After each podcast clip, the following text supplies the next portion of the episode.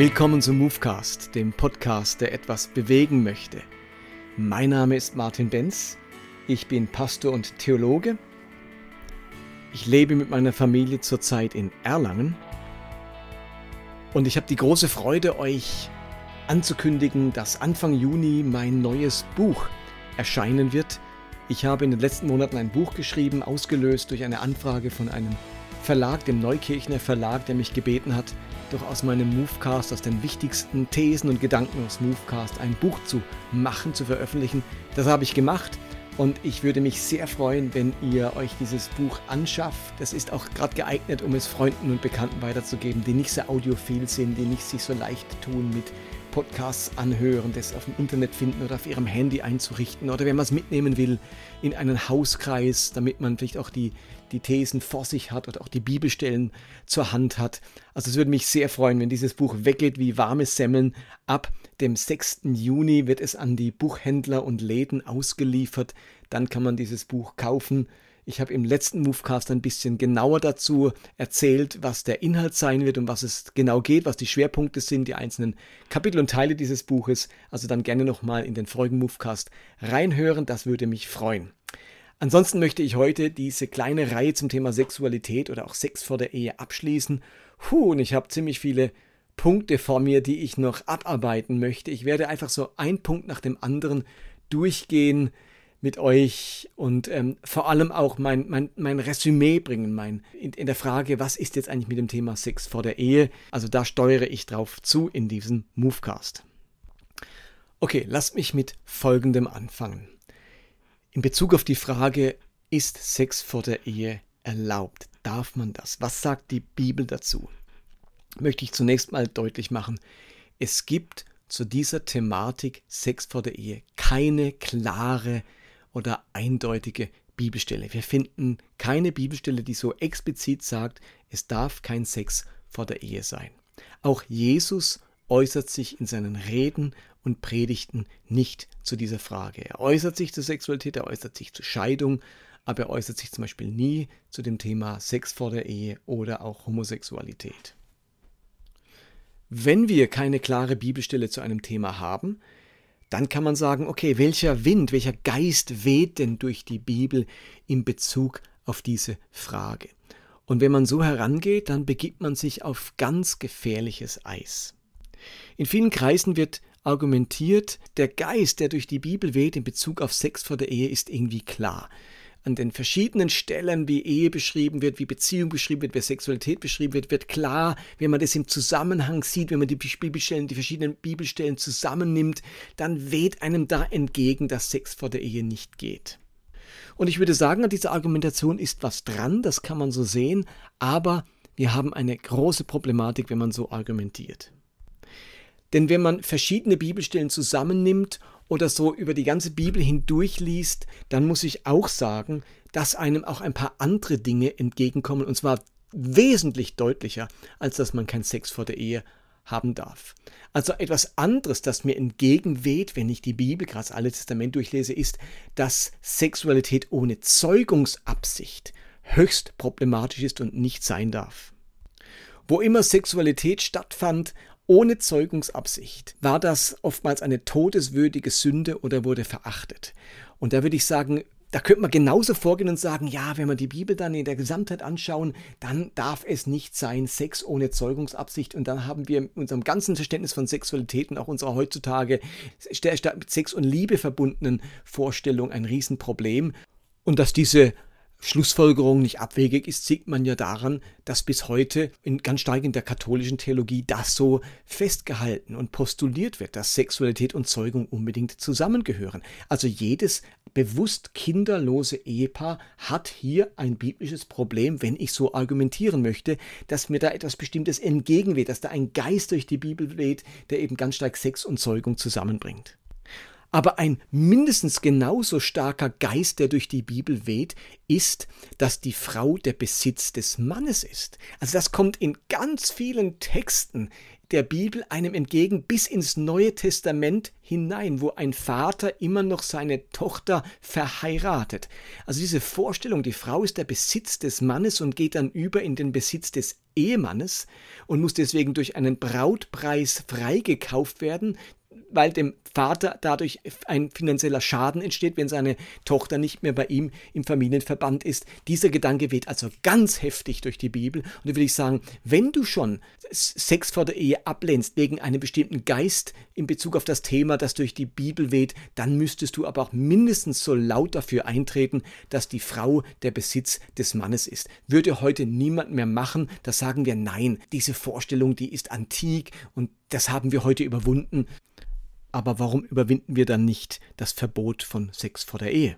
Und ein, ein weiteres, das, mir, das uns in der Bibel natürlich entgegenweht, ist die absolute Akzeptanz von Polygamie, also von mehreren Ehefrauen. Und das haben wir dann bei natürlich bei äh, verschiedenen Erzvätern, wie zum Beispiel bei äh, Jakob, der Rahel und Lea als Frau hat, natürlich dann ganz stark bei den Königen, bei David, ein Mann nach dem Herzen Gottes, der aber der zwischen 10 und 20 Frauen hatte. Und dann umso mehr bei Salomo, dem König schlechthin, der dann natürlich die gleichen Haremsgewohnheiten entwickelt wie die anderen antiken Könige auch.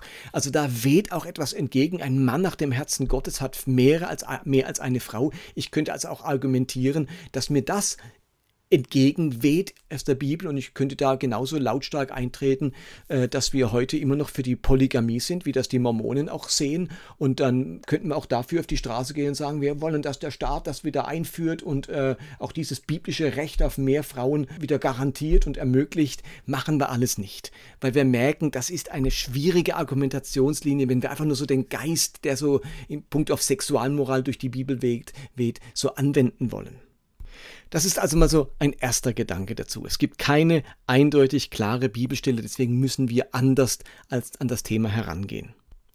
Etwas Zweites ist, dass ich, was ich problematisch finde, ist, ich habe das auch schon in einem der folgenden Podcasts angesprochen, sobald sich in Gemeinden irgendwie herausstellt oder, oder offenbar wird, dass zwei Sex vor der Ehe hatten oder dass zwei unverheiratet zusammenziehen, dann disqualifizieren sie sich für ganz Dinge, viele Dinge. In vielen Gemeinden dürfen die dann nicht mehr in der Kinderarbeit mit, mitarbeiten oder nicht mehr in der Jugendarbeit, weil sie kein Vorbild sind. Plötzlich dürfen sie nicht mehr Teil vom Worship-Team sein oder wenn rauskommt, ihr zwei wohnt unverheiratet zusammen, dann ist ihnen grundsätzlich die Bühne in der Gemeinde verwehrt. Sie haben sich disqualifiziert. Und das kann man ja so handhaben und sagt sich, nee, das, das, das ist unser Prinzip, das wollen wir nicht, das darf nicht sein, also disqualifizieren die sich auch. Das Problem ist, was ist dann mit all den anderen Dingen, wo eben nicht an die Öffentlichkeit kommen? Was ist mit der Familie oder mit dem Mann, der im Worship-Team mitspielt, aber gleichzeitig ein Geizhals ist, nie seinen Zehnten bezahlt oder auch sonst sein Herz verschließt vor irgendeiner Not? Das kriegt keiner mit, weil ja, das ist immer tabu, das Thema Finanzen, da darf die die Linke nicht wissen, was die Rechte tut. Und dann haben wir Geizhälse auf der Bühne stehen und die können problemlos ihr Leben lang mitmachen. Aber sobald zwei erwischt werden, dass sie zusammengezogen sind oder Sex vor der Ehe haben, sind sie disqualifiziert. Und da messt man mit zweierlei Maß, beziehungsweise fördert natürlich die Heimlichkeit. Wenn jemand es schafft, die Dinge heimlich zu machen, ist er aus dem Schneider, kann er auf der Bühne bleiben, kann er weiter mitarbeiten. Und das ist eine ganz ungute Kultur, wenn die, die ehrlich leben, die dazu stehen, sagen, nee, wir stehen dazu, wir ziehen zusammen, die müssen die Konsequenzen tragen und der, der mindestens so, der, der schlimme Sünden, also die klare Tugenden miss, äh, äh, nicht einhält, wie eben Geiz oder Zorn oder Neid oder irgendwie sowas, wo er einfach verheimlichen kann, der, der ist aus dem Schneider und kann weiterhin mitmachen. Also das, das, das, das, das, das züchtet ja gerade die Unehrlichkeit und die Heuchelei in unseren Gemeinden. Das halte ich für höchst problematisch. Am Ende braucht man dann eine geistliche Geheimpolizei, die überall nachforscht, ob jemandes Leben auch wirklich in Ordnung ist, bevor er hier irgendwo mitarbeiten darf. Dann, dann funktionieren wir plötzlich wie die Pharisäer zur Zeit Jesu, die wie die Geheimpolizei umherging, um irgendein unmoralisches Verhalten aufzudecken. Oder zur Zeit der Reformation war das in Genf so. Da gab es unter Calvin genauso eine geistliche Polizei, die durch die Fenster Fenster abends geschaut hat, ob auch alles sittlich zugegangen ist und wie viel Alkohol getrunken wurde und so weiter. Also da wollen wir alle nicht hinkommen. Deswegen müssen wir uns gut überlegen, ob wir eine Kultur schaffen in unseren Gemeinden, wo das ehrlich werden am Ende bestraft wird und der, der es schafft zu verheimlichen, am Ende belohnt wird, weil er weitermachen kann oder weiter mitarbeiten kann. Also das ist der zweite Punkt, wo ich problematisch finde. Nächster Punkt. Gerade der letzte Movecast, wo ich mich mit dem Hohelied auseinandergesetzt habe, macht für mich deutlich, dass wir inmitten der Bibel ein von Gott inspiriertes Buch haben, das ein unglaublich positives Bild von Sexualität malt, von sexueller Lust malt. Ein biblisches, heiliges Buch, das sich exklusiv mit Sex auseinandersetzt. Allein schon das sollte uns deutlich machen, dass wir dieses Thema ein Stück weit aus der Schmuddelecke herausholen sollten und nicht so stark immer in, den, in die Sündenecke schieben sollten. Also wenn es um, um christliche Moral geht, um christliche Sünde, dann ist das immer das Thema Nummer eins ist Sexualität. Da werfen wir am meisten unseren Blick drauf, das steht am meisten im Fokus, wenn es um Heiligkeit und Reinheit geht, dann geht es immer um sexuelle Reinheit. Und ich finde, das ist eine, eine Verschiebung der Prioritäten. Wir ver übersehen so viele andere Themen, wo wir Christen versagen oder nicht dem Standard Gottes gerecht werden, weil wir uns so aufs Thema sexuelle Reinheit fixieren. Und da würde ich dafür plädieren, dass uns das hohe Lied zurufen möchte. Seht Sexualität bitte viel positiver, als ihr das seht. Bei allem Missbrauch, den es natürlich gibt. Aber wir, wir dürfen uns nicht so fixieren auf dieses Thema, sondern es ist, äh, ihm ist ein ganzes biblisches Buch geweiht. Mit durchgängig positiven Aussagen und Beschreibungen zur Sexualität. Das finde ich einen ganz, ganz wichtigen Punkt. Okay, nächster Punkt. Wir haben ein ganz großes Problem heutzutage, nämlich dass im Gegensatz zur biblischen Kultur die sexuelle Reife und das, die Heiratsfähigkeit ganz weit auseinanderdriften. Wenn zu biblischen Zeiten eine Frau die Geschlechtsreife erlangte, also mit 13 Jahren, dann wurde sie auch sogleich verlobt und verheiratet. Und bei einem Mann war es ein bisschen später, aber die Spanne zwischen Heiratsmöglichkeit oder verheiratet werden und sexuell reif sein, sexuelles äh, Bedürfnisse zu entwickeln, die war ganz kurz. Also Enthaltsamkeit war für Männer nur eine kurze Phase und für Frauen fast gar keine Phase. Und heute ist es eben aufgrund der verlängerten Ausbildung und der, der, beruflichen Situation, der finanziellen Situation, also ganzen Gesellschaft und sozioökonomischen Situation in, unseren, in unserer westlichen Welt, die Spanne viel, viel weiter zwischen Sexualreife und der Möglichkeit, dann Sexualität zu leben, wenn sie in die, wenn es nur in der Ehe möglich ist. Dann, dann vergehen da manchmal Jahre, 10, 20 Jahre, bis das möglich ist. Das Durchschnittsheiratsalter liegt heute bei um die äh, Ende 20. Also und Sexualreife erreicht man mit 13. Also kann man sich ausrechnen, das sind ja fast 15 Jahre, die da dazwischen liegen, wo, liegen, wo man jetzt enthaltsam leben muss. Und da muss man sich überlegen, kann man biblische Anforderungen oder, oder, oder christliche Anforderungen überhaupt erfüllen angesichts dieser Realität? Von welchem Mensch, der wirklich äh, sexuell empfindet, kann man verlangen, 15 Jahre lang enthaltsam zu leben. Das ist außerordentlich schwierig. Und am Ende können wir eben wir bestimmte moralische Vorstellungen gar nicht durchhalten oder umsetzen, weil sie in der Realität nicht lebbar sind. Und ich finde, wir müssen anerkennen, dass sich unsere Zeit nicht nur in, ihrer, in ihrem religiösen Welt Weltbild von der biblischen Zeit unterscheidet, sondern auch in ihrem kulturellen und religiösen Verständnis von Ehe und Sexualität. Also insbesondere das, das romantische Liebesideal, das dem modernen Eheverständnis heute zugrunde liegt, ist dem biblischen Zeugnis vollkommen fremd. Wir treffen dort nämlich auf eine Heiratspraxis, die maßgeblich von der Sippe und ihren, Wirtschaft, ihren wirtschaftlichen Bedürfnissen geprägt ist. Und deshalb ist die Sexualität anders als in unserer Kultur nur am Rande als lustvolle und erotische Begegnung zwischen Menschen ohne Zeugungsabsicht äh, verstanden worden. Und genauso müssen wir zur Kenntnis nehmen, dass es in der menschlichen Entwicklung eben zu diesem stärkeren Auseinanderdriften von geistiger und körperlicher Reife gekommen ist. Und deswegen ist unter anderem eine erheblich längere Zeitspanne zwischen Geschlechtsreife und wirtschaftlicher Selbstständigkeit entstanden. Und dadurch entstehen natürlich völlig neue Fragestellungen und Themen, wo wir sorgfältig hinhören müssen, wie können wir da vernünftig und gottgemäß leben. Und gleichzeitig entbindet uns nicht und äh, entbindet uns diese Situation, dieses Auseinanderklaffen zwischen geistiger und körperlicher Reife nicht der Verantwortung, unsere Triebe zu steuern. Also Sexualität ist ja ein, auch ein, der Geschlechtstrieb ist ein Trieb, ein Verlangen in uns, ähnlich wie das Hungergefühl. Und Triebe und Verlangen müssen gesteuert werden. Das ist beim Hunger so und ist bei der Sexualität so. Bloß weil es schwieriger geworden ist, heißt das nicht, ich kann meine Triebe jetzt wahllos ausleben. Auch wenn diese Spanne größer geworden ist, entbindet uns das nicht von der Aufgabe, unsere Triebe zu kontrollieren und zu steuern. Wir können nicht wahllos essen, dann sind wir bei der Völlerei. Und ich kann auch nicht wahllos meinen Sexualtrieb ausleben. Also um das Element von Enthaltsamkeit und Selbstbeherrschung komme ich ja nie rum. Ich muss meinen Sexualtrieb steuern, egal ob ich jetzt ohne Partner bin oder auch in einer Ehe bin. Also Triebsteuerung bleibt immer eine herausfordernde Aufgabe in unserem Leben in Bezug auf alle unsere Triebe oder Bedürfnisse, die wir haben in unserem Leben. Und ich wünsche mir, dass auch Leiter und Pastoren, die vielleicht jetzt schon lange verheiratet sind, aber immer wieder wahrnehmen und, und zugestehen, dass das eine ganz große Herausforderung ist, wenn man jetzt noch studiert und eine Ausbildung macht und frühestens mit 25, 26 überhaupt finanziell in der Lage ist, eine Familie zu ernähren und Nachkommen äh, zu versorgen, so lange auf Sexualität zu verzichten, das kann man schon so raushauen von der Kanzel. Äh, leb enthaltsam und kein Sex vor der Ehe. Aber was bürdet man Menschen auch damit auf? Da muss es doch, wie, wie könnte man damit umgehen? Und nicht einfach nur eine Anordnung raushauen. Die muss ja irgendwie lebbar sein. Man will doch Menschen nicht dauernd in, in Gewissenskonflikte bringen oder einen Wahnsinn Druck auf sie legen und, und dann schaffen sie es nicht und dann gelingt es ihnen nicht und dann kämpfen sie mit ihrer Sexualität und dann wird es zum Schlachtfeld Nummer eins. Und dann wird am Ende ganz früh geheiratet, bloß damit man dieses Problem los ist. Und einige Jahre später merkt man dann, dass man den völlig falschen Menschen geheiratet hat, weil man unter Druck geheiratet hat, aus einer Not heraus geheiratet hat und ähm, eben diese, dieses Damoklesschwert der Sexualität über einem geschwebt ist und damit einem Jahr nichts passiert und man Sex zur falschen Zeit lebt, hat man dann eben schnell geheiratet. Und das kann ja nun wirklich nicht die Lösung sein für dieses Problem, das heute ganz viele junge Menschen haben. Okay, und jetzt habe ich so viele Gedankensplitter hier mal aufgelistet, jetzt kommen wir auf die Zielgerade. Was denke ich nun zum Thema Sex vor der Ehe?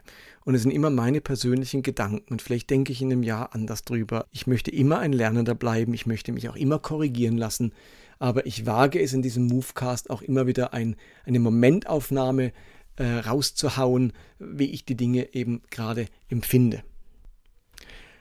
Ausgehend von meinen vergangenen Movecasts, auch der Beobachtung aus dem Hohelied und vor allem der Ja-Da-Logik, bin ich zutiefst davon überzeugt, dass Sexualität und Liebe ganz eng und untrennbar zusammengehören. Sexualität ist nicht nur mit Lust verbunden, sondern mit Liebe verbunden. Adam erkannte seine Frau, dieses Ja da, dieses Erkennen. Da geht es um mehr als er hatte Lust auf äh, seine Frau. Da geht es nicht nur um darum, den Sexualtrieb zu befriedigen, sondern Sexualität ist in meinem Verständnis, so wie ich das im Hohelied lese und wie ich das in der, in der Schöpfungserzählung wahrnehme, ganz eng geknüpft an Liebe. Und darum gehört für mich Sexualität in den Kontext von Liebe und nicht nur von Zeugung oder wirtschaftlicher Sicherheit.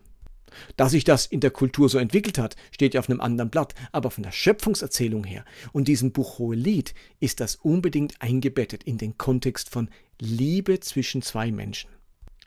Und das Zweite ist, ich nehme wahr, dass Sexualität eingebettet ist in eine verbindliche Beziehung. Gerade im Hohelied, der Ausdruck Siegelring, ich lege dich wie ein Siegelring auf mein Herz oder ich gehöre meinem Freund und er gehört mir. Da ist was von Verbundenheit, von Verbindlichkeit ausgedrückt. Und darum wird ein Mann Vater und Mutter verlassen und seiner Frau anhangen, an seiner Frau hängen. Das drückt eine Verbundenheit, eine enge Verbindung aus. Insofern wäre äh, meine zweite These, Sex und Liebe gehören zusammen und eben zweite Sexualität und Verbindlichkeit gehören zusammen. Ich glaube, Sexualität gehört in eine verbindliche Beziehung. Und nun gibt es für mich ein kleines Dokument einer Gemeinde, die ich persönlich kenne, die evangelische Mennonitengemeinde Schensli in Muttens in der Schweiz. Die leitet ein Freund von mir und die haben als Gemeinde etwas ganz Spannendes gemacht. Die haben einen mehrjährigen Prozess gestartet, der nannte sich Bibellesende Gemeinde. Sie wollten als Gemeinde in ein Gespräch kommen in der Dauer von zwei Jahren, um miteinander biblisch sprachfähig zu werden und in der Bibel zu entdecken, wie lesen wir zusammen die Bibel? Wie kommen wir ins Gespräch darüber? Und haben das ganz konkret eingeübt am Thema Sexualität und Ehe. Und sie haben zwei Jahre lang miteinander als ganze Gemeinde die Bibel gelesen, entsprechende Texte dazu gelesen und haben am Ende dieser Phase im Gespräch miteinander, im Ringen um dieses Thema, im Lesen miteinander eine Abschlussdokumentation herausgebracht. Und das gehört für mich zum Besten, was ich bisher zu diesem Thema gefunden habe. Und da würde ich euch gerne kurz was zitieren draus, zu welchem Abschluss sie gekommen sind. Und ich kann mich damit sehr stark identifizieren. Und da schreiben sie in dieser Abschlussdokumentation, dass Sexualität Gottes geniale Idee ist. Und sie schreiben dann konkret, Sex gehört in eine lebensumfassende Liebesbeziehung. Und sie schreiben, für uns ist es sehr klar und deutlich. In biblischer Sicht ist Sex eingebettet in eine lebensumfassende Liebesbeziehung, die sich auszeichnet durch Exklusivität, ein Mann und eine Frau, Einheit, das ganze Leben wird geteilt und Dauerhaftigkeit, also lebenslange Treue. Am deutlichsten wird dies im Rahmen einer Ehe erkennbar. Daran halten wir fest und möchten dies auch weiterhin fördern. Zur Form der Eheschließung äußern sich die biblischen Schriften jedoch nur vage. Hochzeitsrituale sind kulturellem Wandel unterworfen. Ohne der Beliebigkeit Tür und Tor öffnen zu wollen, halten wir es für unangemessen, vorehelichen Geschlechtsverkehr pauschal als Sünde zu verurteilen, sofern die oben genannten biblischen theologischen Aspekte gegeben sind und diese Liebesbeziehung auf eine baldige Ehe zielt. Dies verstehen wir nicht als Ersatz für eine Ehe, sondern lediglich, lediglich als fortgeschrittene Etappe auf dem Weg in die Ehe. Also ihnen ist es wichtig, dass Sexualität eine Rolle spielen kann zwischen zwei Menschen, die auf eine Ehe abzielen und die eine lebensumfassende Liebesbeziehung miteinander eingehen wollen. Und da lehnen sie es ab und halten es für unangemessen, dass dann vorehelicher Geschlechtsverkehr im Rahmen dieser Beziehung pauschal als Sünde verurteilt wird, sondern es kann eine Etappe sein in Richtung einer gemeinsamen, lebensumfassenden Liebesbeziehung. Und dann schreiben sie weiter, was wir ablehnen, das ist folgendes, sexuelle Aktivität ohne unmittelbare Absicht zu heiraten. Das zweite, was sie ablehnen, sexuelle Aktivität zum wahllosen Ausprobieren. Das dritte, was sie ablehnen, ist sexuelle Aktivität bei fehlender Reife und Lebenssituation, in der die Partner keine umfassende Verantwortung füreinander oder für gemeinsame Kinder übernehmen können und zu guter Letzt, was sie ablehnen, sexuelle Aktivität, die Grenzen überschreitet, also Zwang, Gewalt oder lediglich zur eigenen Lustbefriedigung dient. Ich finde das schön, dass Sie sagen, nein, es ist wichtig, dass wir vorehelichen Geschlechtsverkehr nicht pauschal als Sünde verurteilen. Aber gleichzeitig wollen wir eben auch nicht der Beliebigkeit Platz machen. Und eben ist es wichtig, dass Sexualität nicht Grenzen überschreitet, eben mit, mit Gewalt oder, oder die völlige Beliebigkeit oder einfach nur ausprobiert wird und One-Night-Stands und so weiter. Ich glaube, das spüren wir alle da ist Sexualität zu kostbar dafür. Und da hat sie dann tatsächlich das Potenzial, auch Schaden anzurichten. Aber jetzt grundsätzlich zu sagen, wenn Sex vor der Ehe passiert und wenn zwei Menschen auf dem Weg, auf der Etappe zu einer Hochzeit oder zu einer Heirat oder zu einer verbindlichen Beziehung äh, dann auch Sex vor der Ehe haben, dass das dann die ganz große Tragödie ist und dann zur Disqualifizierung in der Gemeinde führt und dann zum öffentlichen Sündbe Sündenbekenntnis äh, führt, das finde ich ganz problematisch und da habe ich ein viel zu großes Ja in der Bibel zum ganzen Thema Sexualität. Und ich glaube, im Hohen Lied haben wir genau die Situation. Das sind zwei, die sind noch nicht verheiratet, aber sind auf dem Weg in diese verbindliche Lebens Liebesbeziehung und auf dieser Etappe stellt sich auch schon Sexualität als gemeinsame Erfahrung ein. Und wenn ich zum Schluss als Vater spreche von zwei Töchtern, dann wünsche ich mir vom Her von Herzen, dass sie ganz positive Erfahrungen mit dem Thema Sexualität machen, dass sie das in ganz gesunder Art und Weise erleben, dass sie einen gesunden Umgang mit Sexualität erfahren und das auch selber einen gesunden Umgang praktizieren können. Ich wünsche mir natürlich von Herzen, dass sie bewahrt bleiben vor traumatisierenden sexuellen Erfahrungen wie Missbrauch oder Vergewaltigung und so weiter. Und ich würde meinen Töchtern sagen, behandelt eure Sexualität wie einen kostbaren Schatz. Das ist ein kostbarer Schatz, der euch anvertraut ist. Und dieser Schatz ist zunächst einmal dein Eigentum. Dieser Schatz gehört dir. Er ist dir geschenkt. Und die entscheidende Frage ist nun, in wessen Hände gebe ich diesen Schatz?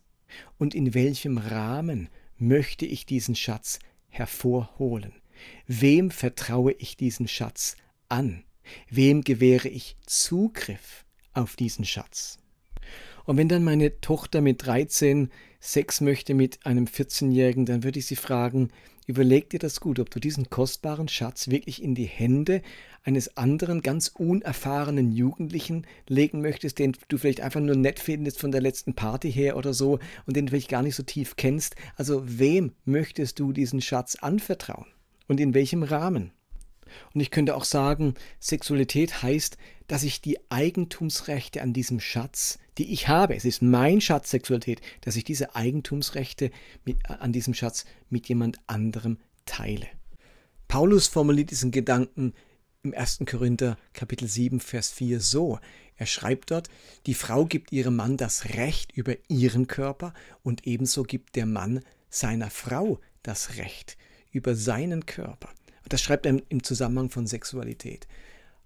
Also ich glaube, dass das wirklich so etwas ist.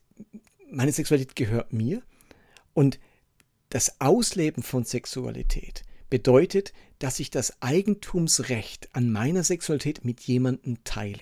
Und ich finde, dass man sich einfach sehr gut überlegen sollte, mit wem teile ich dieses Eigentumsrecht? Wem vertraue ich das an? Und ich sage nicht, dass dieses Eigentumsrecht oder dass Sexualität erst gepflegt werden darf, wenn man dann die Ehe geschlossen hat. Aber man muss sich auf alle Fälle überlegen, wem vertraue ich das Eigentumsrecht über meinen Körper, also über meine Sexualität an. Denn es ist mein kostbarer Schatz. Ich habe dieses Eigentumsrecht meiner Frau übertragen. Sie verfügt über dieses Recht.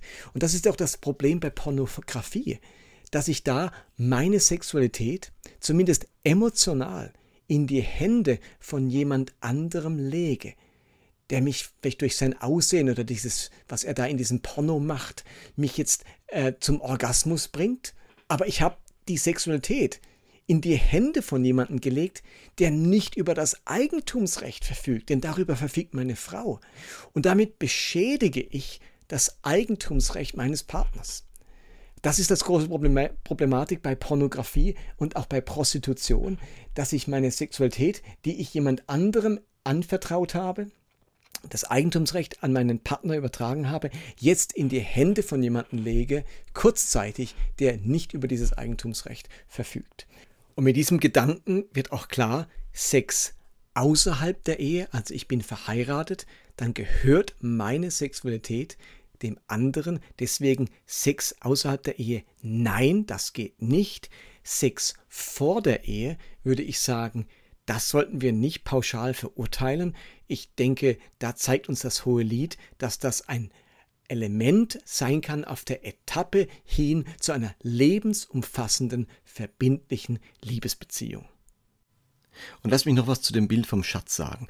Wenn ich von Schatz rede, dann meine ich damit, dass Sexualität etwas ganz Kostbares, etwas Schönes, etwas Wertvolles ist, etwas, das es gilt zu hegen und zu pflegen, zum Blühen zu bringen, so wie auch mein Körper ein von Gott gegebener Schatz ist. Und ich möchte auch meinen Körper pflegen, auf meinen Körper achten, dass der sich gesund entwickelt, gesund bleibt. Oder auch meine Seele ist so ein kostbarer Schatz, den ich geschenkt bekommen habe. Und ich möchte auch darauf achten, dass meine Seele sich wunderbar entwickelt und dass sie sich entfalten kann und so weiter. Also Sexualität ist ein kostbarer Schatz was ich nicht mit dem Bild sagen möchte, und das schwingt oft in evangelikalen Kreisen so mit, ist, dass dieser Schatz total zerbrechlich ist und filigran ist. Und wenn der jetzt in die falschen Hände gerät, dann macht er diesen Schatz kaputt und dann ist dieser Schatz zerbrochen ein für alle Mal und dann lässt sich das nicht wieder kitten. Und dann ist natürlich die Traumatisierung vorprogrammiert. Wenn ich da mit jemandem Sex hatte und es kommt nicht zur Heirat, dann äh, ist dann ganz oft die, die, die Angst, jetzt habe ich diesen Schatz kaputt gemacht und jetzt ist das unwiderruflich und dann